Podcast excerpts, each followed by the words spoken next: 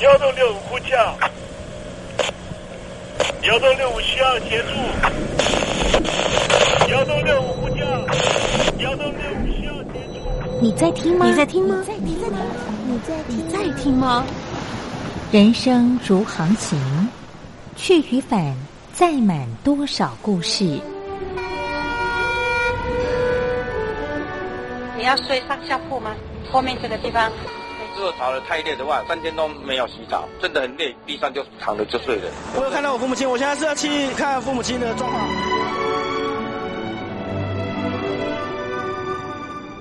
聆听故事湾，让每个故事找到属于自己的码头。我到了那儿以后，我们就往妈妈家去。我一到那边，就感觉我妈妈已经她能够活活下来都不容易。我知道，他没他没跟我讲，我也不敢问，好好苦。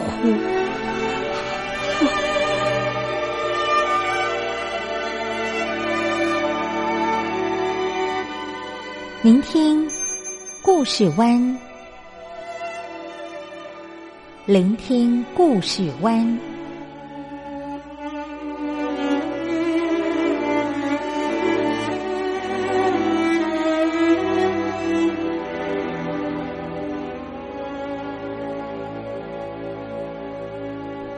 故事总有一个停泊的港湾。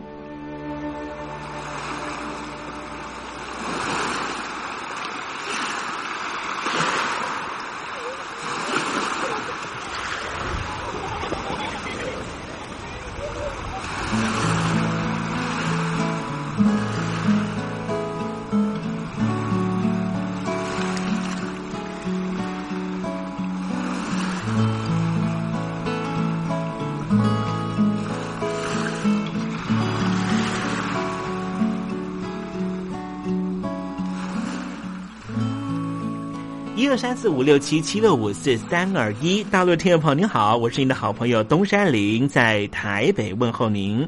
正在为您进行的栏目就是聆听故事湾，一二三四五六七七六五四三二一，全年无休，每天在空中为您服务。您在每天的凌晨三点十分，或是傍晚的六点十分，都可以在光华之声频道收听到这个栏目。聆听寰宇趋势，不用太多解释，因为聪明的你心中自有诠释。亲爱的听众朋友，我们的节目早晚各一次，听众朋友你可以选择最适宜的时间，和东山林共度这短暂的五十分钟的时光，就在光华之声的频道空中相见。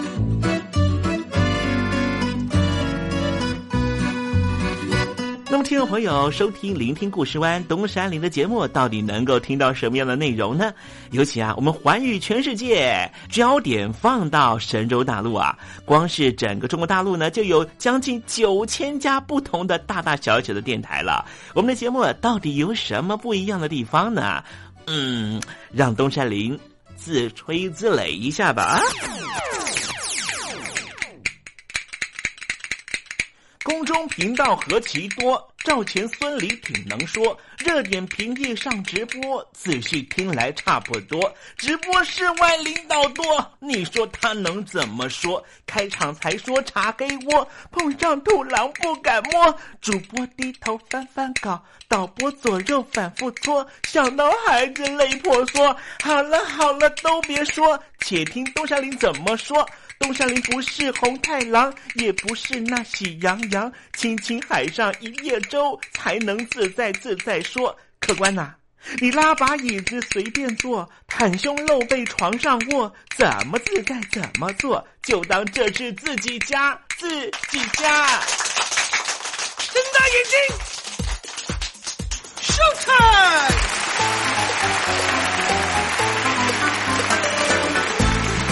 听众朋友，你好，我是你的好朋友东山林，在台北问候您。正在为您进行的栏目就是《聆听故事湾》啦。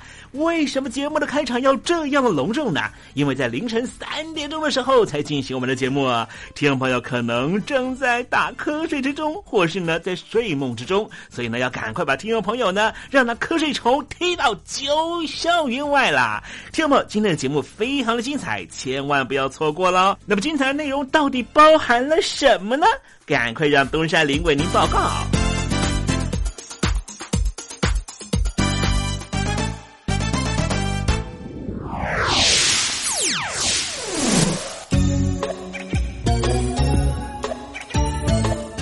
星期三，星期三，猴子去爬山。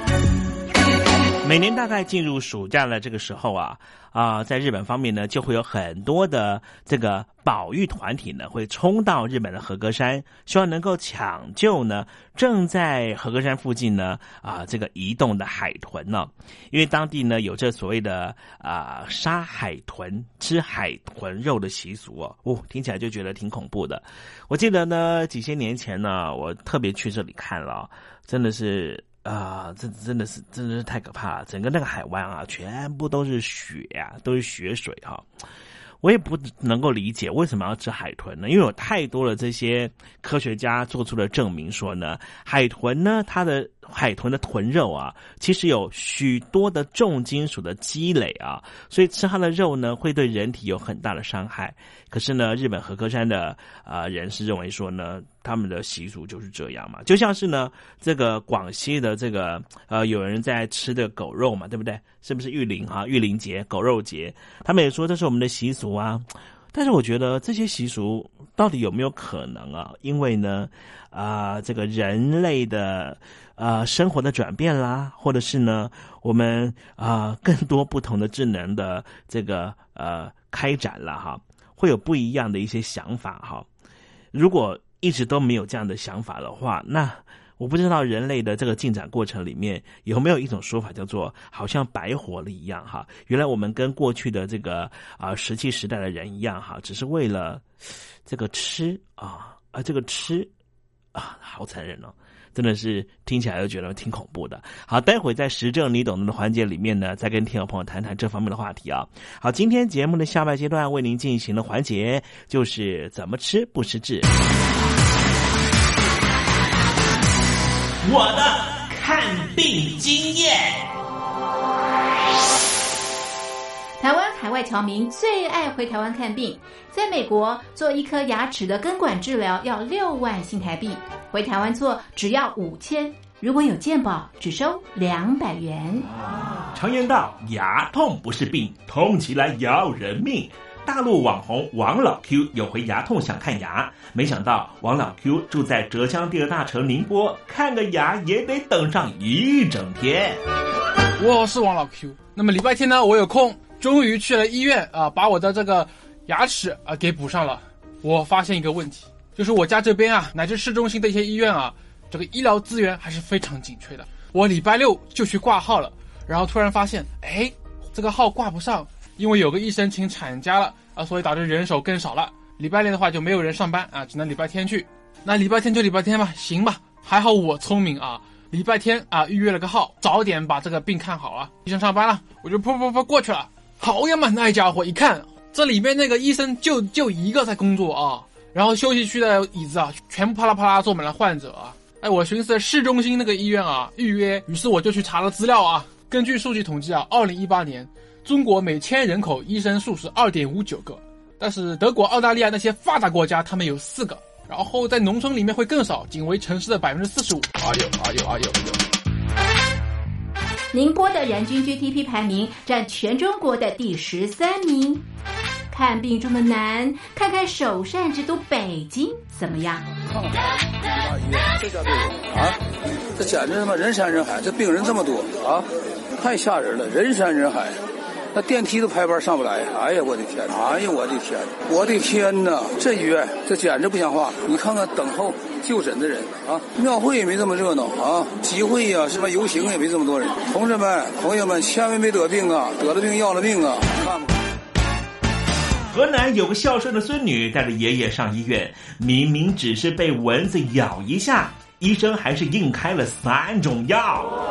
医生给开的药三种，这俩是每个两盒，这一个软膏是一个。医生的诊断结果是眼睛水肿，是因为过敏。但是我爷爷又没有什么过敏的症状。如果是过敏的话，他不可能只在左眼的下面起一个包吧。哎呀，蚊子咬了一口，花了七十块钱。为什么乱开药？北京大学李林教授直指核心的说。医院要创收，老百姓没病，开点药，小病当大病看，这一切都是为了钱。医院是要创收的，政府给特定的人群买单，所以大家都去啊，快大干快上的骗骗政府这笔钱。你一切医疗费用是医生决定的，现在医生要创收，小病给你大治，所以就整出很多检查呀，很多吃药都是浪费掉了。如果医生你国家给他一个体面的收入。他没必要折腾你干嘛呀？你没必要，你到医院去折腾干嘛呀？医生收入太低，那是因为四十年前邓小平主推的市场改革，政府削减了医院的补贴，医生被迫掉入这创收的陷阱里啊！北京中央不是说健康中国二零二零吗？领导人强调，人民健康是民族昌盛和国家富强的重要标志。怎么就一个新冠状肺炎病毒就击溃了医疗系统？自由记者陈秋实从武汉带来的第一手报道。大家好，我是陈秋实。如果你到医院，你明知道你就算到了医院，你也住不了院，你也做不了检测，那你还去医院干嘛？中国以前老说我们不要关心蛋糕分的均不均匀，我们先把蛋糕做大再讨论怎么分蛋糕的问题。现在就是他妈蛋糕不够大，不够分呢。如果你是医生，有有一万几万人病人找你要做检测、要做鉴定，你手上只有一百个、几百个检测盒，你怎么分？所以就这东西不够用，很多病人就在家里面，就是跑了五五六家医院，没法有检测盒，你就排吧，你排到这个检测盒，你才能确诊，你确诊了才能进医院，甚至我去的每一家医院都说床位不够，都说没有床位。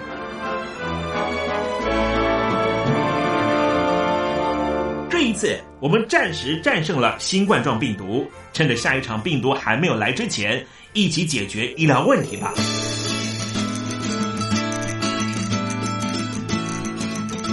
告诉我你的看病经验。你信不信任医生的建议呢？买药和看病，你会先选哪一项？为什么有人不敢打疫苗？你相信家庭医生吗？来说说你理想的医病关系吧。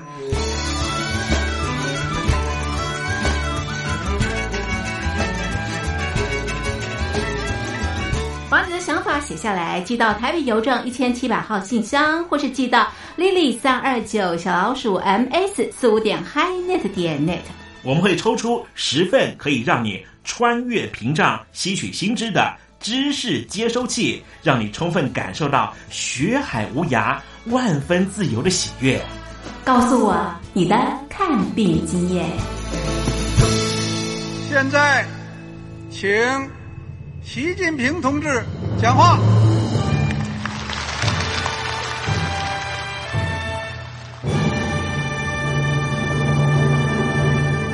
中国梦必须紧紧依靠人民来实现。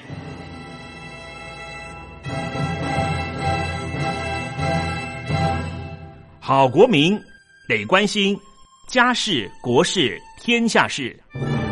呃，谢谢发言人。我们注意到啊，现在那个外面有很多关于前中央政治局委员周永康的一些消息和报道。我不知道发言人对这个事情有没有什么可以呃透露、可以披露的。国家对于公示啊，不是什么东西都要公示的。我只能回答成这样了，你懂的。那么作为天津市来说，每年要偿还的这个。公路建设的贷款量有多大？哎，这个好国民，这个偿还得回避时政敏感议题。因为他这个这个事儿，我就不好再说太细。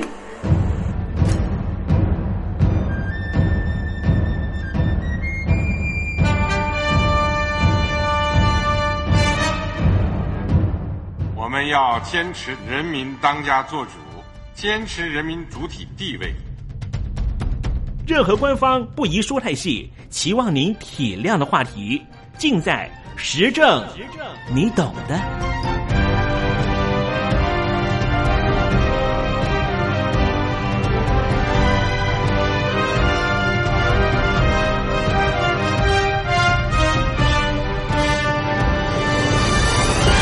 我只能回答这样了，你懂的。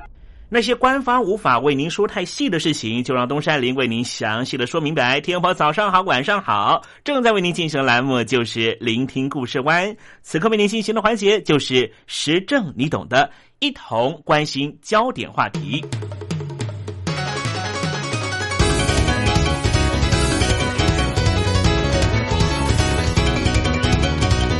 海豚长期在人类文化中扮演着重要的角色，例如在希腊神话里最常见，有很多古希腊的硬币上面都刻有人类或是神智骑在海豚背上的图像。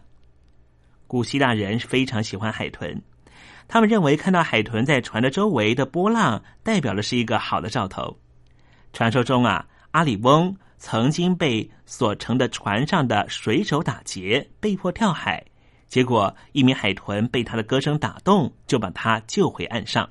海豚在动物辅助疗愈法上，正被越来越多用来治疗一些精神疾病或是发展迟缓症。例如，两千零五年一项研究发现，海豚确实可以帮助疏解一些病患忧郁症的情况。可是，你知道吗？在日本却有大量捕杀海豚的传统，虽然引起国际社会的挞伐。今天东山林就跟听众朋友聊聊日本的血色海湾。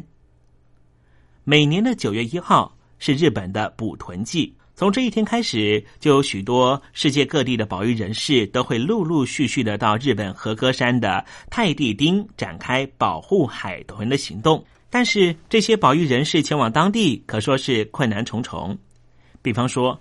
二零一五年，就有两名来自于香港的外籍记者，因为无法取得签证而被日本当局拒绝入境。二零零九年，奥斯卡金像奖的纪录片颁给了《海豚湾》这部纪录片，在影像里面揭露了泰地艇渔民每年屠杀大约两万三千只海豚的真相。各界人士都开始关注日本捕杀海豚的问题。从九月一号开始，当地就展开六个月的捕豚季。二零一五年九月，有一名香港动物报的记者陈泰成进入了这个地方采访。陈泰成表示，泰地艇气氛非常紧张，当地警察、传媒和村民监视着他们的一举一动，更有日本传媒质疑他们到泰地艇的原因是什么。另一方面，因为不希望他们进行任何拍摄，所以警察禁止他们携带手机进入超市。陈泰成又透露，因为二零一五年去采访的时候天气不太好，渔民都没有出海捕鲸，但是相信渔民最后还是会把海豚赶入海湾，在岸角突袭他们。泰迪艇的捕豚季长达六个月，由九月到隔年的三月。每年都有超过两万只的海豚在日本被合法围杀。海豚在这里被怎么杀的呢？海豚的听觉非常敏感，渔民用钢管插入海中，咚咚咚的敲打，让海豚陷入惊慌失措的境况。渔民迫使精疲力尽的海豚进入港湾，再以渔网封锁。等到隔天，商人会来挑选海豚，卖给世界各地的水族馆。被挑剩的海豚就逃不过被杀的命运。当地渔民会把海豚囚禁一个晚上。为什么这期间他们不会跳跃渔网逃生呢？因为海豚是极为群体化的动物，他们绝对不会抛下受伤、疲惫或是弱小的家人。自顾自的往外逃去，捕猎人残酷的运用海豚这个优良天性，抓捕到更多的海豚。保护海洋协会指出，海豚的身体结构并不像人类。比如说，人类在受伤流血的时候会昏倒，或是人类在极度惊吓的时候不会有疼痛的感觉。可是海豚的痛感神经永远都有意识。换句话说，海豚是一直保持意识清醒的情况，经历所有捕杀者在它身上所做的所有残忍的作为，直到死去的那一刻。当你在他身上割下一刀的时候，他会感觉痛；当你割下一百刀，只要他还没有死，疼痛的感觉它一直存在着。这也就代表着，捕杀海豚是非常残忍的。有数据显示，在最近五年，泰迪艇出口到中国大陆的海豚超过了两百条。泰迪艇进行围捕活海豚。必须先获得合格山县的许可，被允许捕捉的鲸类包含了宽吻海豚、太平洋短吻海豚和灰海豚等七种。日本国立研究开发法人水产综合研究中心的统计资料显示，二零零九年到二零一四年之间，日本总计卖出了七百六十条，其中卖到中国大陆两百一十六条，乌克兰三十六条。南韩三十五条，俄罗斯十五条。总部设在瑞士的世界动物园与水族馆联合会，早先就因为日本的水族馆从泰迪艇购买海豚，一度暂停日本动物园水族馆协会的会员资格。后来，这个组织的网页显示，中国大陆的水族馆数量正在增加。但是只有两家香港水族馆单独加入这个组织。报道认为，数据表明了，实际上世界各地的水族馆存在同样的需求，并不单单是日本的问题。而日本关西地区某个水族馆的相关人士批评，海豚在国际市场正在亚洲各国不断扩大，但是只有作为。WAZA，也就是设在瑞士的世界动物园及水族馆联合会，他们的会员的日本，只有日本被批评，所以日本的关系某一个水族馆的相关人士就批评说，真是不公平。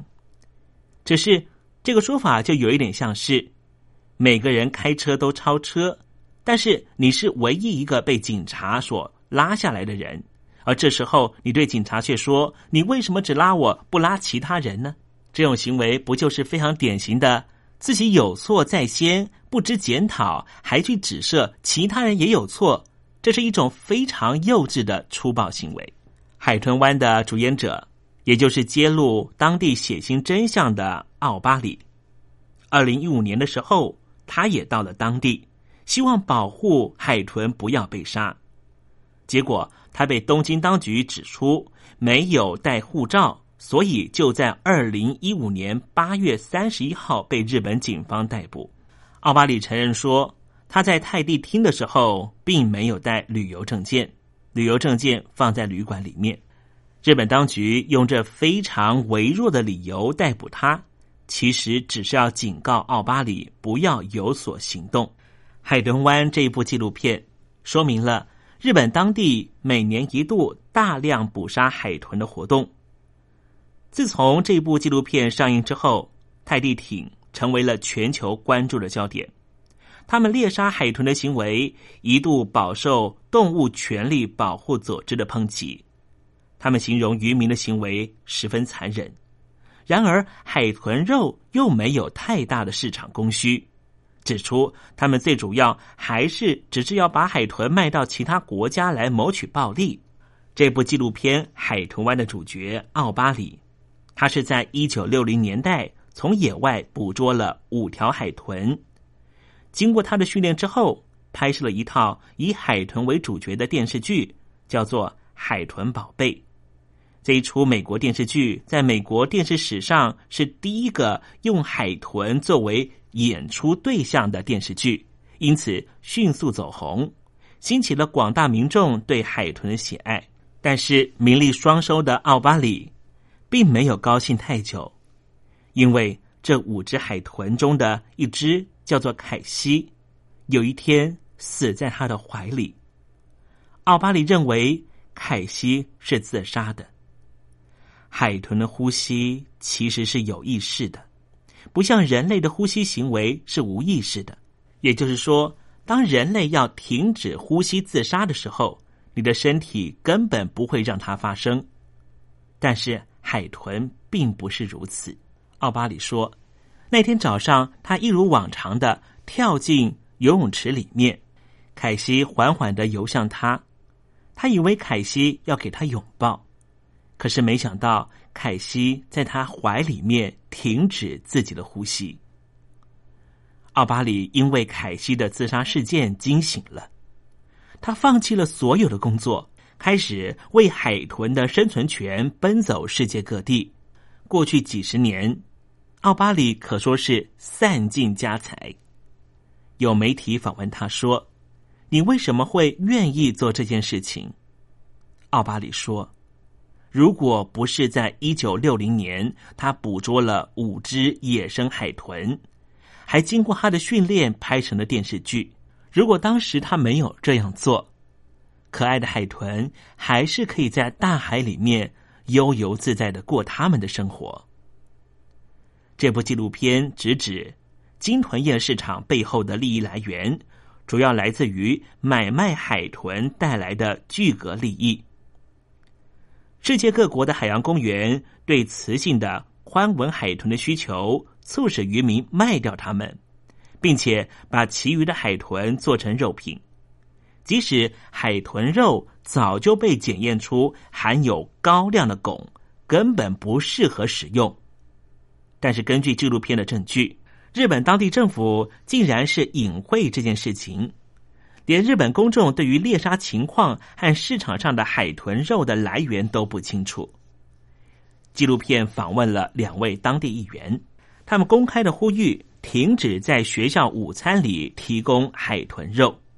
此外，纪录片里面也直指东京当局在国际捕鲸委员会上意图向贫穷国家买票。当多米尼克退出委员会之际，柬埔寨、厄瓜多、厄立垂亚、吉里巴斯、辽国、马绍尔群岛共和国都被东京当局给收买。对于多方的指控，东京当局辩称，捕杀海豚在日本是一项传统，并且指出所捕猎的海豚数量并不会构成这个族群的威胁，而且日本政府对此是强烈支持。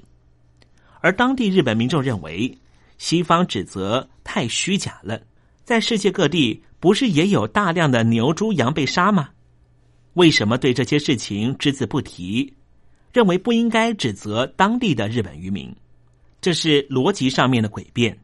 因为那一些牛、羊、猪实际上是畜牧业，可以人工饲养的，但是海豚却不可以。其实。除了在日本的太地厅之外，在日本静冈县的富户也有几百年开始捕杀海豚的历史。不过，这边有一户人家，他们决定放弃百年来的屠杀工作。石井泉是家族第三代的海豚屠夫，从小就看着父亲和爷爷杀海豚，所以他对海豚之死没有太大感觉。可是，一滴海豚的眼泪。竟然感化了他，让他立刻放下屠刀。一九九六年的一天，他如同过往一样出海捕猎海豚，而其中一条海豚突然跳上渔船的甲板。正当他打算用长矛刺向海豚之际，他竟然见到海豚在哭泣。他仿佛认为自己的灵魂被海豚给参透了。所以他抛下了手中的长矛，自此决定不再杀海豚。他不再捕猎，转行带游客出海观看海豚。当然，收入是大不如前，甚至已经六十四岁的高龄了，还要到高尔夫俱乐部当球童。因为经济上的问题，让他和妻子常常发生争执，可是他却在所不计。还加入了保护海豚的组织，希望能够得到救赎。日本人是最尊崇传统的。石井泉偏偏要结束三代经营的行业，肯定是非常沉痛的决定。他决定放下屠刀，虽然增加了生活上的压力，可是他说他继续杀海豚，良心上的谴责却更为沉重，因为海洋公园的数量日渐提高。中国大陆、南韩境内合计就有数百间的海洋公园和水族馆。为了表演需求，吸引游客观光，赚取门票的庞大利益，业者通常会花一支十五万美元的优渥价格来购买海豚。这笔钱相对于许多海洋公园的总体营收来说，根本就是九牛一毛。观光客想看海洋公园就去买，有需求就有赚头。极高的经济利益，自然让渔民不愿意放弃这能够赚进大把钞票的事业。可是，我们是不是能够试着想想看，当我们在海洋公园看着海豚摇呼啦圈、空翻跳跃，和驯兽师表演高难度动作的时候，其实他们是失去辽阔自由的大海，被自以为是自私的人类恶意猎捕过来的。看着海豚开朗的笑容，观众被渲染了，感受到欢乐的气氛。但是海豚真的快乐吗？海豚住在非常狭窄的水泥空间里，单调，没有遮蔽物，而且充满噪音，就仿佛被关在监牢里面一样痛苦。也因为为了节省成本，照顾资源普遍不足，这些。被海洋公园、水族馆圈养的海豚死亡率非常高，非常残忍。死了再买，买了又死，成为无尽的血腥轮回。听众朋友，你还要去海洋公园、水族馆看表演吗？你所付出的门票钱，成为他们再次购买海豚的经济来源。所以，只有我们拒绝看。拒绝任何对海豚的不利举措，才有可能让这最血腥的传统失去经济价值，而终于停止。听众朋友，你愿意吗？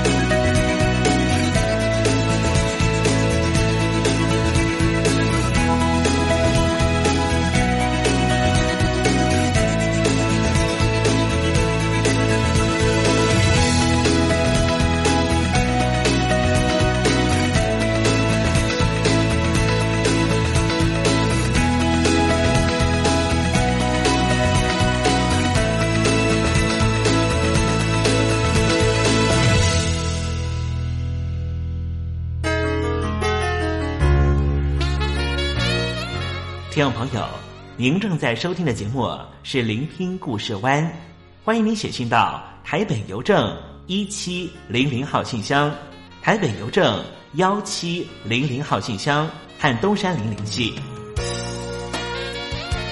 东山林就是东边的山里有只麒麟的东山林，东山林等候您的来信哦。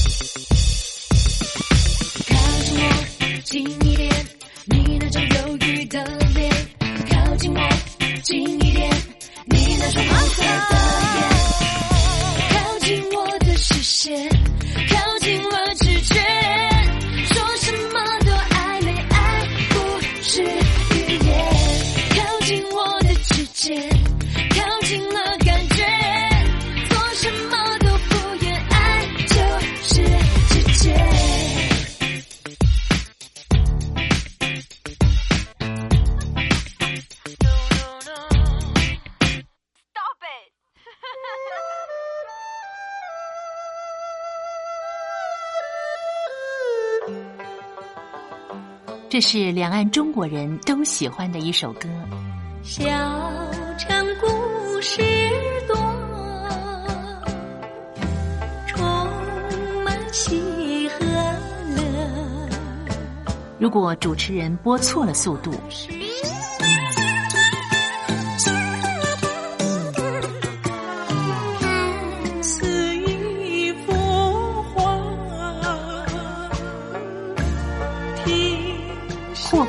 或慢的走调歌曲，都不是听众喜欢的。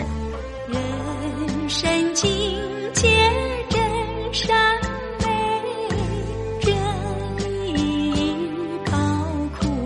两岸和谐关系也得循序渐进，快慢相宜。小城故事真不错，亲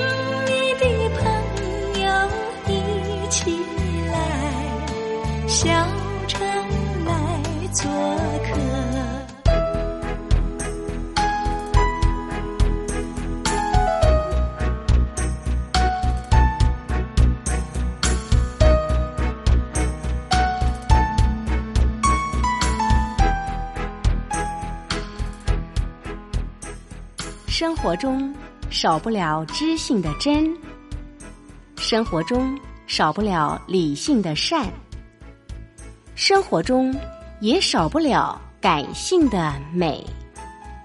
光华之声，永远陪伴您，生活在真善美的世界。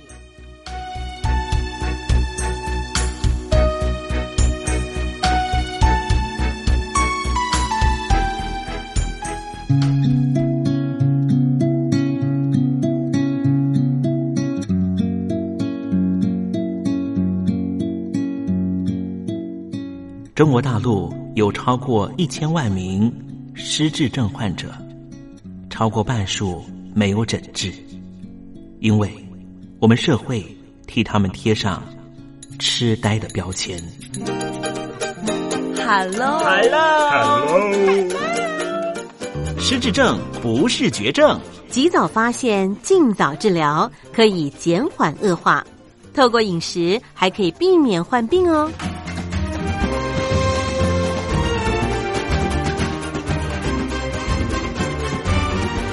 跟着东山林就知道怎么吃不失智。Hello，听众朋友，又到了怎么吃不失智的环节，跟着东山林一起发现不失智的饮食秘方吧。今天啊，要向听众朋友介绍的食材是茄子。茄子也称为洛苏或是矮瓜，一年四季都有生产，正产期呢是每年的五月到十一月。茄子原来的产地是来自于东南亚，喜欢湿热的气候，颜色大多是紫色。或是紫黑色，也有淡绿色或是白色的品种。形状上呢，有圆形的茄子、椭圆的茄子，还有长得像梨子一般的茄子。茄子呢，富含许多的维生素 B 群、维生素 C、类黄酮素这些营养物质，同时啊，它还有磷、钙、钾这些矿物质。谈到了茄子的营养功效啊，茄子所提供的钾可以保护动脉内膜细胞的完整性，降低血管栓塞的发生几率。钾也能够促进钠的排泄，同时能够使血管扩张，具有降血压的功效。这好吃的茄子又含有丰富的类黄酮素，可以增强血管的弹性，防止小血管出血。所以经常吃茄子就可以保护心脏和血管，对于高血压、动脉硬化有一定的防治功效。另外，科学家也发现了吃茄子能够降低人体内的胆固醇的含量。不过，东山里还是要提醒听众朋友啊，茄子皮中含有大量的营养成分，许多有益健康的营养物质都在茄子皮里面。其实，茄子皮里面的这些营养物质的含量啊，是还比果肉还高啊。所以呢，听众朋友如果在吃茄子的时候，最好是连皮一起吃。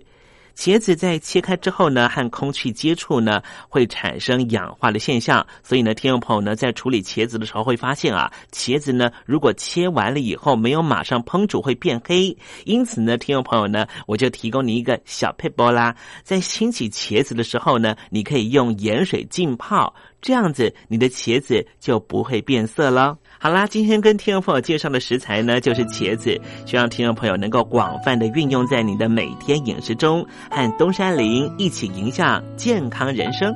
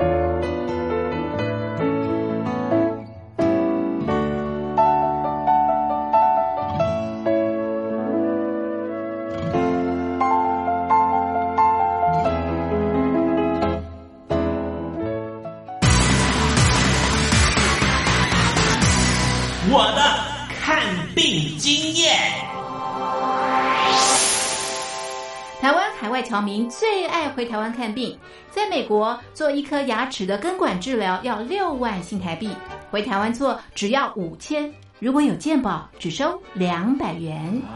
常言道，牙痛不是病，痛起来要人命。大陆网红王老 Q 有回牙痛想看牙，没想到王老 Q 住在浙江第二大城宁波，看个牙也得等上一整天。我是王老 Q，那么礼拜天呢，我有空。终于去了医院啊，把我的这个牙齿啊给补上了。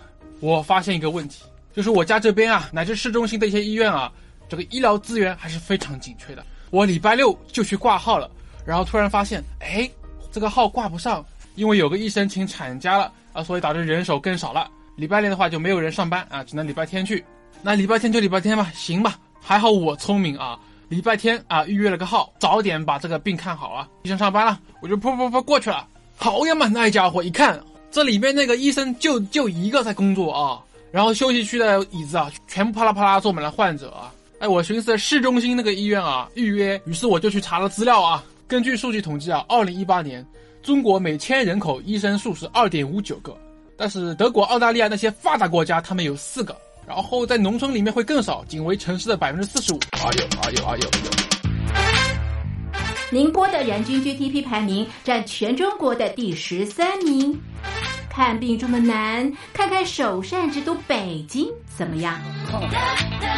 这家病啊，这简直他妈人山人海，这病人这么多啊，太吓人了，人山人海，那电梯都排班上不来。哎呀，我的天！哎呀，我的天！我的天哪！这医院这简直不像话。你看看等候就诊的人啊，庙会也没这么热闹啊，集会呀，什么游行也没这么多人。同志们、朋友们，千万别得病啊，得了病要了命啊！看吧。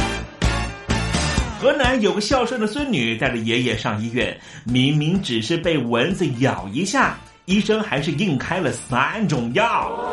医生给开的药三种，这俩是每个两盒，这一个软膏是一个。医生的诊断结果是眼睛水肿，是因为过敏，但是我爷爷又没有什么过敏的症状。如果是过敏的话，他不可能只在左眼的下面起一个包吧。哎呀！蚊子咬了一口，花了七十块钱。为什么乱开药？北京大学李林教授直指核心的说：“医院要创收，老百姓没病，开点药，小病当大病看，这一切都是为了钱。医院是要创收的，政府给特定的人群买单，所以大家都去啊，快大干快上的骗骗政府这笔钱。”你一切医疗费用是医生决定的。现在医生要创收，小病给你大治，所以就整出很多检查呀，很多吃药都是浪费掉了。如果医生你国家给他一个体面的收入，他没必要折腾你干嘛呀？你没必要你到医院去折腾干嘛呀？医生收入太低，那是因为四十年前邓小平主推的市场改革，政府削减了医院的补贴，医生被迫掉入这创收的陷阱里啊。北京中央不是说健康中国二零二零吗？领导人强调，人民健康是民族昌盛和国家富强的重要标志。怎么就一个新冠状肺炎病毒就击溃了医疗系统？自由记者陈秋实从武汉带来的第一手报道。大家好，我是陈秋实。如果你到医院，你明知道你就算到了医院，你也住不了院。你也做不了检测，那你还去医院干嘛？中国以前老说我们不要关心蛋糕分的均不均匀，我们先把蛋糕做大再讨论怎么分蛋糕的问题。现在就是他妈蛋糕不够大，不够分呢。如果你是医生，有有一万几万人病人找你要做检测要做鉴定，你手上只有一百个几百个检测盒，你怎么分？所以就这东西不够用，很多病人就在家里面，就是跑了五五六家医院，没法。有检测盒你就排吧，你排到这个检测盒你才能确诊，你确诊了才能进医院。甚至我去的每一家医院都说床位不够，都说没有床位。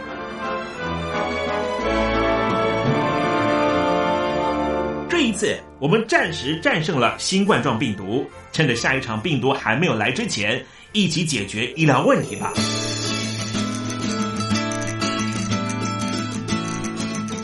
告诉我你的看病经验。你信不信任医生的建议呢？买药和看病，你会先选哪一项？为什么有人不敢打疫苗？你相信家庭医生吗？来说说你理想的医病关系吧。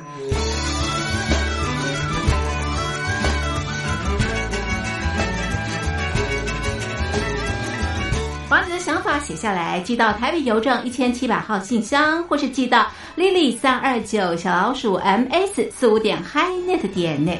我们会抽出十份可以让你穿越屏障、吸取新知的知识接收器，让你充分感受到学海无涯、万分自由的喜悦。告诉我你的看病经验。